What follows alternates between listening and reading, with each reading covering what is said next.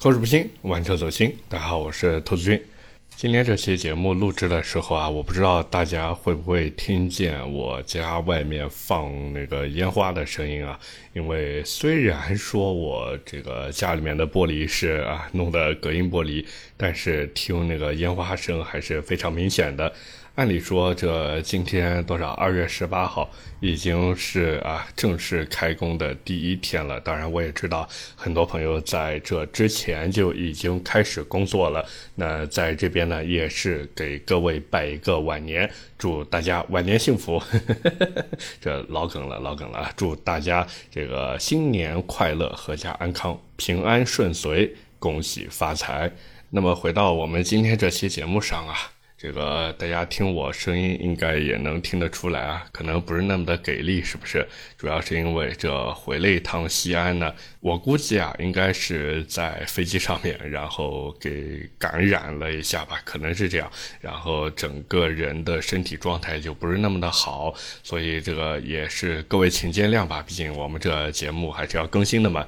那么上一期节目呢是在年前录的，包括那一期呢也是和我的同事小游一起。聊了聊他的那一台特斯拉 Model Y，包括他之后想换的一些车。那我看有朋友说，哎呀，我吐槽的太多了，甚至说什么啊不尊重他，还有什么职场霸凌的。这个只能说你们如果亲眼看见我和小游之间的关系的话，应该也能理解，就是朋友之间的一些怎么说，可能有些冒犯性的调侃吧。当然，我回头也是想了一下。就是这种调侃，可能在生活当中啊，我和他面对面的这样调侃没有任何问题，但是摆在节目上面呢，确实有一些不太合适。这个也是我做的不到位的地方呢，以后我也多注意。那在这边呢，也是感谢大家的批评，真的感谢大家指出我的问题，帮助我就是节目能做得更好。那么除了感谢以外呢，还有在这边也是插播一个小小的宣传啊，就是我会在每周一、三、五的晚上十点。在抖音呢开始直播，大家上抖音搜索“玩车的兔子”就能找到我了。那在这边再重复一遍啊，就是抖音搜索“玩车的兔子”，我会在每周一、三、五的晚上十点开直播，也是欢迎大家的光临。那么上期节目的留言呢，在这边也是我选了三条啊。第一条留言呢，来自 Ranger Lee，他说 ATS-L 和 Model Y 长续航车主路过，两台车都比较运动（括号颠）。那两台车的转向手感呢很像，但是他更喜欢开特斯拉的一个驾驶感受，可能因为通用的六 AT 太拉胯了。不过缺点就是北方冬天加热真的太费电了，每天上下班开的话，两百公里就得充电了。家里面没装啊，还是要慎重考虑。这个也是我一直以来秉持的观点，包括大家如果看我的抖音视频。里面呢就有一个是好像我没记错的话，CRV 的车主想要换纯电车呢，他是住在这个山东的潍坊。那山东潍坊大家也都知道风筝节嘛，对吧？就在那个地方。但是他是想在那边买一台纯电车。我如果没记错，好像是想买一台极氪零零一。那我给他的建议呢，就是尽量还是不要看纯电啊，因为那个是他的家里面刚需用车嘛。所以假如真的想买新能源的话，还是以插。混为主，包括其实各位如果在买车之前呢，也是就是，假如说这台车是你家里面唯一的刚需用车，那从我自己的角度来看，我是真的不推荐大家买纯电车的，甚至我觉得连新能源都不要考虑了，就哪怕带那么一点点电啊，只要上绿牌的，我觉得都没什么考虑的必要。大家最近也看到新闻了，对不对？好多人开着新能源车去海南旅游，结果想要出岛的时候，因为那个船如果装这个新能源车，只能占这个总比的百分之十嘛，所以好多新能源车都留在了那个岛上面，一直都出不来。所以我是觉得，哪怕大家就是一直都碰不到这个事情的话呢，也是要考虑一下，就是冬天续航的一个问题，包括还有这个节假日，对吧？你如果说开着这个新能源车到那个高速上面去充电，你如果是加油的话，其实我觉得可能心里面还是比较有底的，因为一台车加油也就五分钟，对吧？最多五分钟，你前面就算排十台车、二十台车，你心里面最起码有底，说啊，我大概排多久就到我了。但是新能源车这个真的说不准，可能平均一台车，哪怕它快充一下，慢的话四十分钟，快的话二十多分钟、半个小时，对不对？你前面如果也是。排个十几二十台车的话。我的天啊，这个一天就要排在那个地方等了，对不对？所以这也是为什么我不推荐大家去买新能源车。核心点呢就在这个地方，就是它应对这个日常城市代步啊，可能还是比较给力的。但是你如果说想开着这个，特别是纯电车，然后去跑高速的话呢，也许就不是那么合适了。第二条留言来自假地主，他说：“兔子，你抢话太明显了，基本对方没有独自说话超过三十秒，这是唯一一期没听完的就关了。”这个确实啊，上一期节目也是我开头说了吧，就是我这个整个人录制的时候呢，因为我跟他关系比较好，所以这个录的时候也是有一些口无遮拦，包括。我整个人的这个表现啊，也是比较亢奋或者比较激动的吧，就想多跟大家分享一些我的想法。那我这个下次再邀请别人过来录制节目的话呢，也是尽可能的给嘉宾多一些表现的机会，好不好？最后一条留言来自小明的小聪明，他说多来几次嘉宾觉得很好。这个呵呵好的好的呵呵，我以后来嘉宾我少说话，好吧？那么聊完上期节目的留言啊，今天我们聊车的呢就稍微简短一些，主要呢就是分享一个最近身边发生的事情吧。就是我有个朋友呢，他就过年的时候啊想要买一台新车，那大家也都知道嘛，很多朋友都是想过年开新车回家。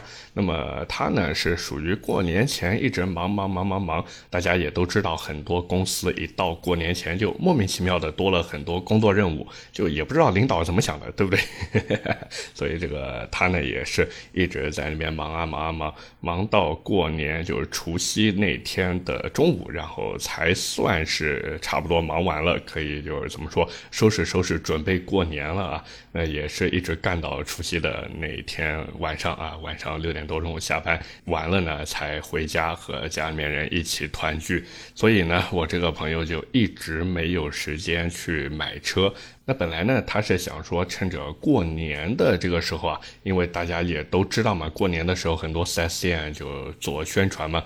就是说自己这个 4S 店在过年的时候啊，还是会正常营业，那大家也可以来，就是买车或者看车。但是实际上呢，这个怎么讲，车管所放假了，对不对？所以你买完车以后呢，也没办法上牌。你要真的想把这个车子买完保险、上完牌开回家，还是要等过完年，就是等最起码车管所那边正式上班嘛。所以我也是把这个情况跟我的朋友分享了一下。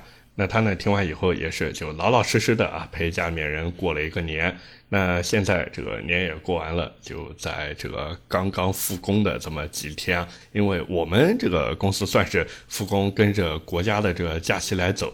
那像我就是二月十八号，今天对吧？我就今天才正式开工。那我那个朋友呢，他上班比较早，他前两天就已经上班了，所以他这个买车的心啊，又是蠢蠢欲动了。那可能有朋友会想了，兔子他到底想买什么车呢？其实，在标题上面我也写明白了，就是奥迪 A 三。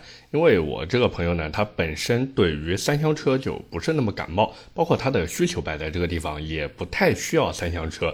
他呢就一直到现在都是单身嘛，年纪也不大，九五后，所以 他就买一个两厢车，日常上下班代代步。那当时呢，他最开始问我的时候，我说你十五万左右，其实完全可以啊，就是考虑一下新能源车，因为你就是日常上下班代步嘛。包括他家也是有固定车位的，所以我我觉得就是固定车位上面装一个这个充电桩，然后呢买一个新能源小车代代步，特别是像十五万左右买一个 ID.3 顶配都够了，对不对？它包括这个日常也是两点一线，也没有什么说跑业务的需求啊，或者这个那个的。那像 ID.3 这种又是两厢，包括底盘的质感也很不错，对不对？那我觉得完全适合他的一个情况，但是呢。就在他被我这么一通忽悠啊上头的时候呢，他家里面人啊给他就是怎么讲浇了一盆凉水吧，就特别是他爸。他爸呢就很反对他买这种电动车，就觉得说，呃，这个买个电动车，虽然说预算不高啊，但是这个买回来以后，一个会不会被亲戚朋友就觉得说你是不是加不起油？再一个呢，就是他爸觉得电动车这个不安全。特别是当他爸在翻阅了无数遍啊微信群里面转发的各种新能源车失火爆燃的文章以后呢，所以他爸就特别反对他买新能源车。那最后呢，怎么办呢？还是要看燃油车，对不对？于是呢，他就问我说：“那我十五万左右能买什么这个燃油的两厢车？”说实话，兄弟们，我当时第一反应倒不是奥迪 A3 和高尔夫，我第一反应你们知道是什么吗？我第一反应是领克零二的 Hatchback。但是后来回头我想了一下，我如果真的给他推荐零二 Hatchback 的话呢，也许我这个朋友会很满意，但是到了他的父母那边，能不能同意，就是 对吧？两说了，是吧？所以最后我也是想了一下，我就说，哎，还是。重点看一下这个高尔夫和 A3 两台车吧。那可能有朋友听到这边会想说，哎，兔子不对啊，这个买高尔夫的人会看 A3 吗？包括买 A3 的人真的会去看高尔夫吗？就以前啊，两台车的客户呢，也许不会重叠，但是现在这个市场行情摆在这个地方，除非说就是他不去隔壁的奥迪 4S 店逛，但凡他去这个奥迪的 4S 店逛一圈。和销售聊一聊现在奥迪 A3 的价格，我估计啊，他也就不太会买高尔夫了，因为现在奥迪 A3 可以这么说，全都在按将近七折的价格在卖。像我在奥迪 4S 店上班的好朋友，他给我发了一个底价单嘛，就是优惠在二十九点五左右，就百分之二十九点五啊，算下来差不多就是七折嘛。那像现在 A3 的主销配置两厢那个进取运动型，官方指导价二十万三千一。这么一打折算下来，裸车就十四万三。那假如你去买高尔夫的话呢，你十四万三的一个价格，也就是买它的那个 R Line Light 版，或者呢就是再便宜一点，就优惠完以后十二万六、十三万不到的那个 Pro 版本，基本上就是买这两个配置。那反过来说，你只要在高尔夫的基础之上再多加那么个一两万，那你就可以把自己车头的 logo 从大众的 VW 标换成奥迪的四大皆空，是不是？包括假如你当时看的还是顶配的那个正儿八经的高尔夫 R Line 版本，当然大家不要听 R Line 就觉得说是不是高性能版？不是不是，它还是一点四 T 的，只是有那么一套外观线啊，然后整体配置会再高一些，就那个顶配的一点四 T 版本顶配的那。除了这个以外，还有个 GTI 嘛，那个我们不算，就是高尔夫 1.4T 的 R Line 版本。那整体的入手价格优惠完以后，和这个 A3 的两厢进取运动型啊，真的几乎可以说是没有任何的差别。所以呢，这也就促使很多客户只要去奥迪 4S 店里面问过 A3 的价格，就头也不回的在店里面下单买一台 A3 回家。但是呢，说实话，现在奥迪 A3 的价格虽然比较低啊。但是各位买它之前呢，还有几个地方是需要注意的，就是第一个呢是贷款的问题，因为大家也都知道嘛。所谓的这个车子价格卖的便宜啊，其实也都是羊毛出在羊身上。像各位现在如果去奥迪的 4S 店里面买车，就我们不管你买什么 Q3 呀、A3 呀、A4 呀、什么 A6L 啊这些，就不管你买什么车，基本上销售都会跟你去推荐或者说安利，就是他们的五年六十期的车贷。那这个车贷，好多销售呢可能会跟你说，哎呀，这个车贷利息没多少的，可能也就这个五个点左右，对不对？但是各位，五年啊。总利率算下来要在百分之二十五左右，什么概念啊？就你如果贷十万的话，你的利息就要付出去两万五千块钱。那虽然有的销售会跟你说，哎呀，哥和姐，我们这个满两年以后就可以提前还款，但是这还是有一个前提的，是什么呢？就是你的贷款额最起码要贷到车价的百分之八十。可能有朋友会说，哎，那我这买个 A3 对吧？十四十五万这么一台车，那我这个背车贷无非也就是背个十一万五、十二万这个样子。那按这个等本等息来计算的话。还满五年，对吧？我把这个五年期我给他做满了，总利息也就三万块，平均到每年六千块钱，平均到每个月是多少钱？是不是？那哪怕说这个满两年以后提前还款呢？那这更好了呀，也就是多掏一万二左右的利息，是不是？那对于我的这个资金压力来说就会小很多啊。那确实是这样，就是假如说你一下子不想掏这个十四五万出来的话呢，那通过这种贷款的方式去买车，确实还是。是比较合适的。但是，假如你说你想全款买车的话，不好意思，这个价格就是十四万多的一个裸车价是给不到你的。就是你如果想全款买 A3 的话呢，裸车价就要到十五万五左右了，相当于比你贷款买车会再贵个一万二左右。那这么算算的话，是不是也就是把两年车贷利息加进去了？